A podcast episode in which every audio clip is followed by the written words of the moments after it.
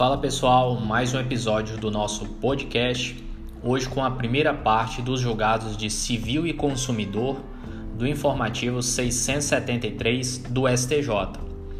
Vamos começar com um caso envolvendo o prazo da prescrição da ação que pretende o reembolso de despesas médicas que deveriam ser cobertas pelo plano de saúde, porém o plano de saúde não as custeou. Para não confundir, vamos por partes.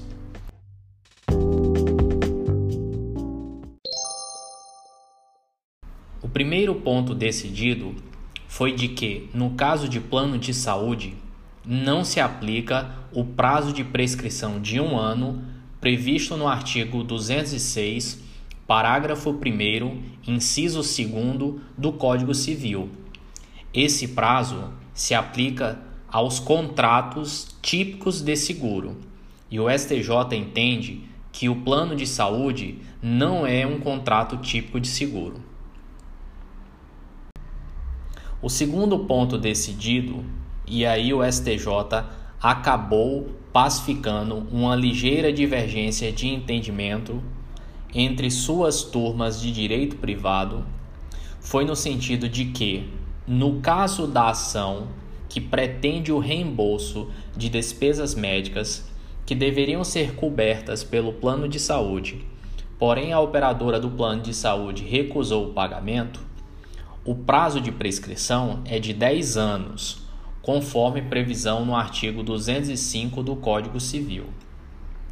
Para que fique mais claro e firme este entendimento, anteriormente o STJ tinha alguns julgados no sentido de que essa ação, que pretende o reembolso de despesas médicas, tinha fundamento na proibição do enriquecimento sem causa e assim aplicava o artigo 205, parágrafo 3, inciso 4 do Código Civil que estabelece o prazo de prescrição de três anos.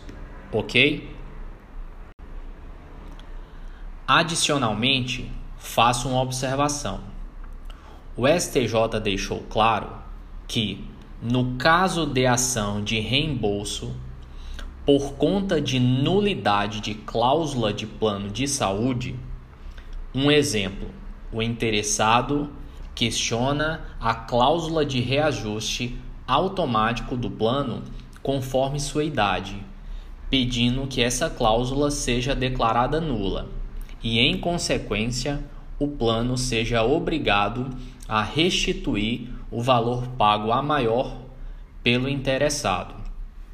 Em tal hipótese, o prazo de prescrição deve ser de três anos, pois tal ressarcimento é fundado na proibição do enriquecimento sem causa.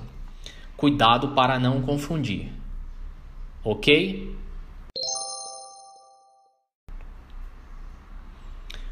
Próximo julgado, pessoal. Começo com uma indagação.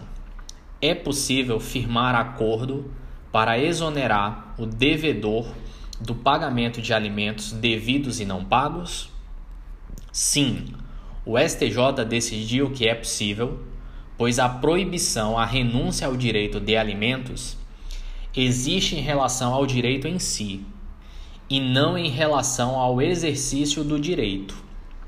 E a transação ela é perfeitamente possível para as parcelas vencidas. É isso aí, pessoal. Até a próxima.